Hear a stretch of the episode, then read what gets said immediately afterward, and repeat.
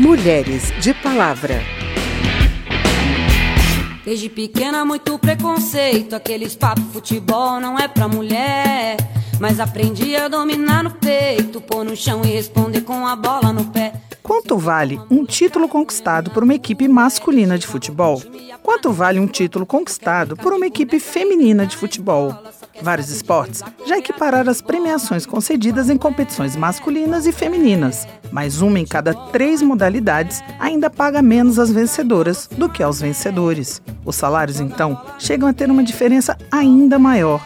No futebol, para termos uma ideia, o atual melhor do mundo, o argentino Lionel Messi, do Barcelona, recebe quase 35 milhões de reais por mês. O maior salário do futebol feminino é o da jogadora norte-americana Alex Morgan, que ganha cerca de 2 milhões de reais por ano. Sim, por ano.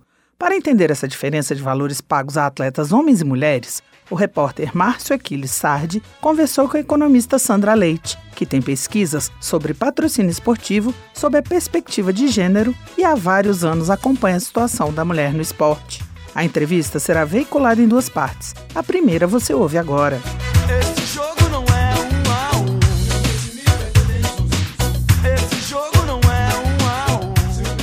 Sandra, a Câmara está analisando proposta que equipara as premiações para atletas homens e mulheres nas competições esportivas financiadas por recursos públicos. Essa medida pode contribuir para diminuir a desigualdade financeira entre os gêneros? Bom, é com muita alegria que, que eu estou acompanhando né, esse projeto de lei que está tramitando no Congresso e que é um avanço para o esporte.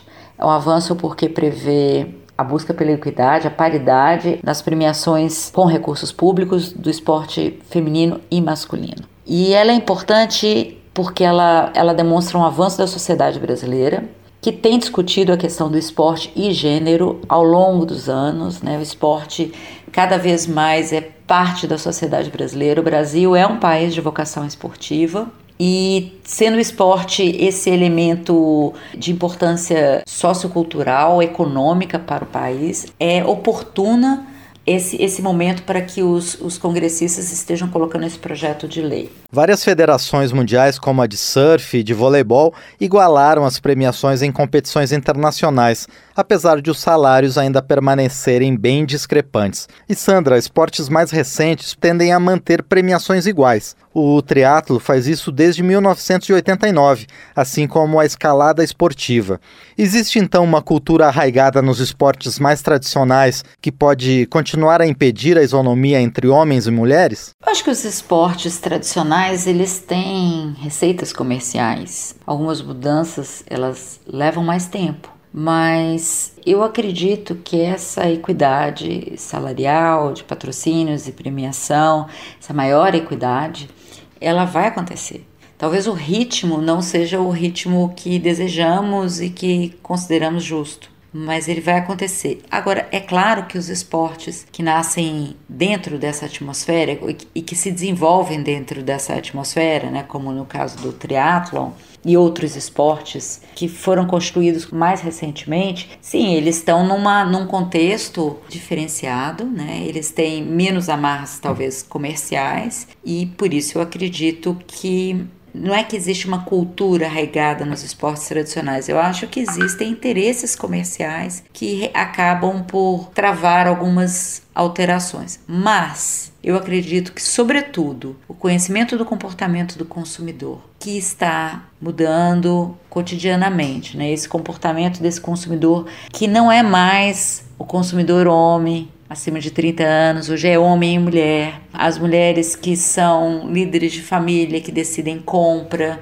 que hoje em muitas situações têm uma renda superior à, masculina. Então, esse, consum, esse comportamento do consumidor, essa mulher empoderada, né, esse posicionamento das mulheres e desse comportamento consumidor, para mim vai inevitavelmente pressionar empresas patrocinadoras e o esporte é um organismo vivo que recebe toda a pressão da sociedade. Então eu acredito que isso vai acontecer e talvez sim os esportes tradicionais sejam mais lentos, mais morosos, porque sua estrutura também é, é maior, né? Mas eu acredito que isso também vai acontecer com os esportes tradicionais. Quem defende a diferença de salários e premiações justifica que o esporte masculino atrai mais público e gera mais renda. Para você, Sandra, é um argumento válido? Bom, quando a gente fala sobre isso, né? Que o esporte masculino atrai mais público e gera mais renda. A primeira pergunta que eu gosto de fazer é: que esporte a gente está falando?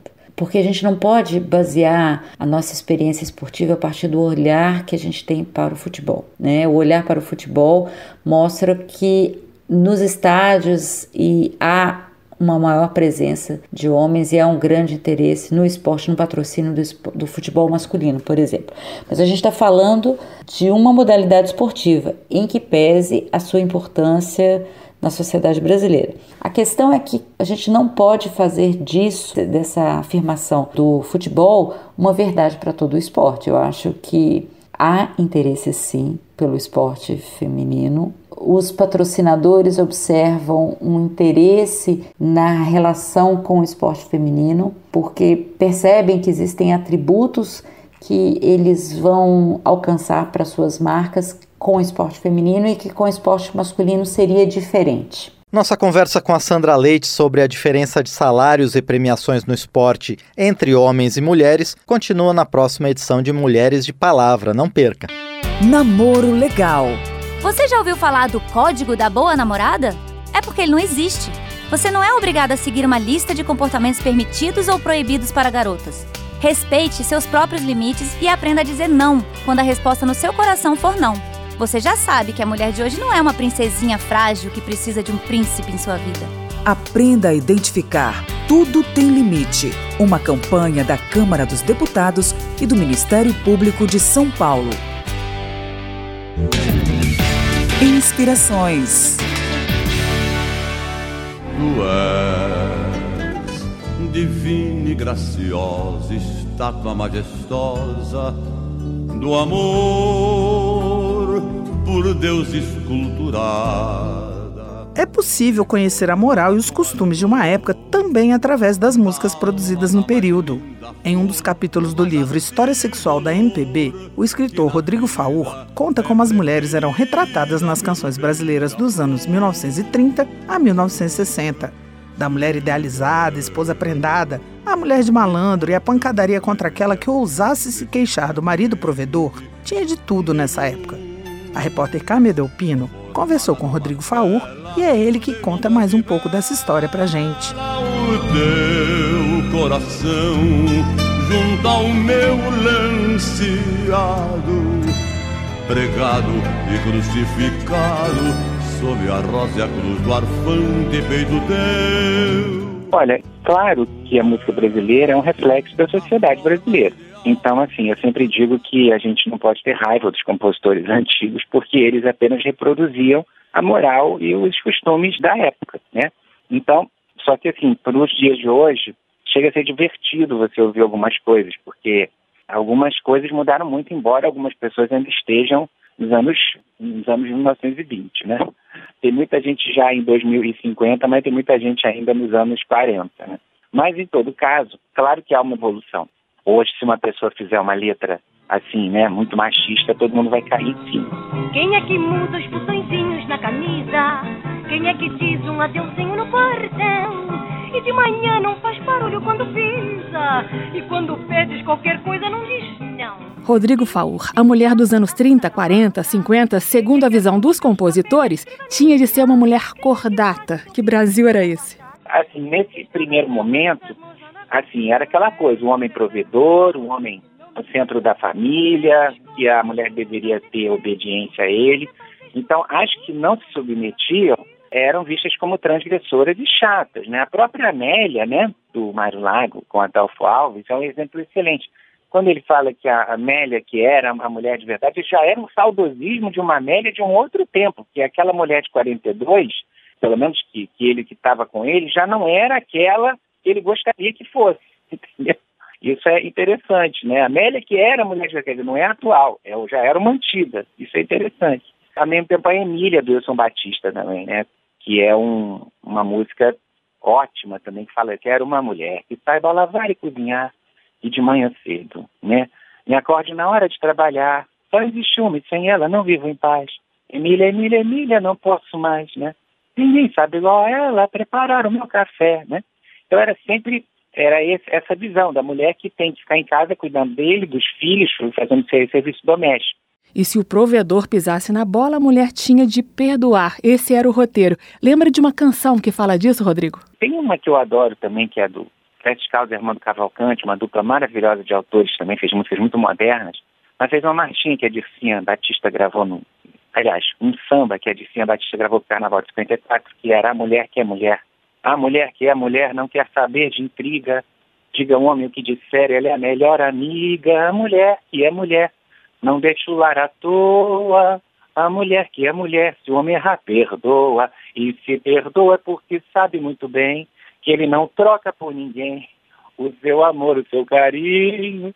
Então é, é bem a moral daquele tempo, é sensacional, né? Como o próprio Marina, do Dorival Caymmi, que é uma, uma música muito envolvente, muito romântica, e se você reparar na letra, é, ele está irritadíssimo porque a mulher se maquiou, né? Marina Morena, você se pintou, né? E, então eu já, já me aborreci, me zanguei, já não posso, já, já não posso calar e quando eu me zango, não sei perdoar. Só porque a mulher, enfim, quis sair do jeito que ela quis na rua, né? Se você quer ser minha namorada,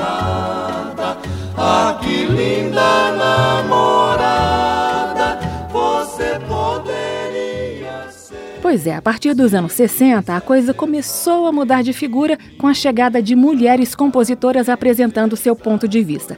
Só que, mesmo na bossa nova e suas letras menos pesadas contra a mulher, houve alguns escorregões, como em Minha Namorada, de Vinícius e Carlos Lira, que falava daquela moça que tinha de fazer isso, tinha de fazer aquilo, mesmo que o caminho fosse triste para ela. Ou seja, já levando em consideração que o cara de repente poderia não ser assim tão fiel. Avanços e retrocessos como uma onda no mar. Carmen Delpino para o Mulheres de Palavra. Você tem de vir comigo em meu caminho talvez o meu caminho seja triste pra você. Os seus olhos têm que ser só dos meus olhos, os teus braços do meu ninho, no silêncio de depois.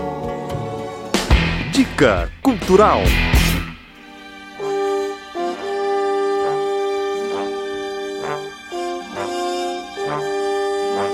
De Peito Aberto é um filme sobre aleitamento materno. É também um filme sobre a indústria do alimento e a indústria do cuidado. O documentário de Graziella Mantuanelli conta a história de seis mães de diferentes realidades socioculturais durante os primeiros 180 dias de vida dos seus bebês. Elas vivem um desafio de amamentar os seus filhos durante o período recomendado pela Organização Mundial de Saúde para prover aleitamento materno exclusivo. Da sala de parto, onde ocorrem as primeiras mamadas, até os seis meses de vida do bebê, quando as mães oferecem um depoimento final sobre essa jornada, o filme capta emoções, embates e debates como o papel da mulher na sociedade atual, a família em diversos modelos e configurações, a relação entre maternidade e trabalho, as políticas públicas para a amamentação e os interesses privados por trás do desmame precoce. O projeto do filme começou como uma campanha de financiamento coletivo e, ao longo do caminho, conquistou outros apoios. Ele estará nos cinemas de nove cidades brasileiras de 3 a 9 de outubro. Para encontrar locais e horários, acesse www.depeitoaberto.net/filme.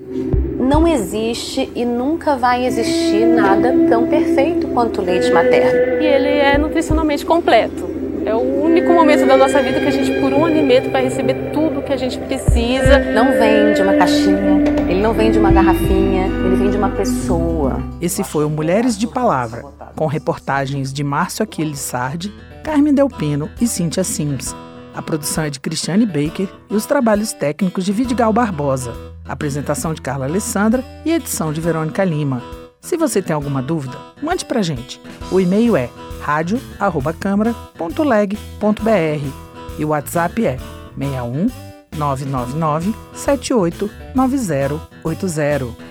O Mulheres de Palavra é produzido pela Rádio Câmara e transmitido pelas rádios parceiras em todo o Brasil, como a Rádio 93 FM de Formosa, Goiás. Você pode conferir todas as edições do programa no site radio.câmara.leg.br. Obrigada pela audiência e até o próximo programa. Mulheres de Palavra.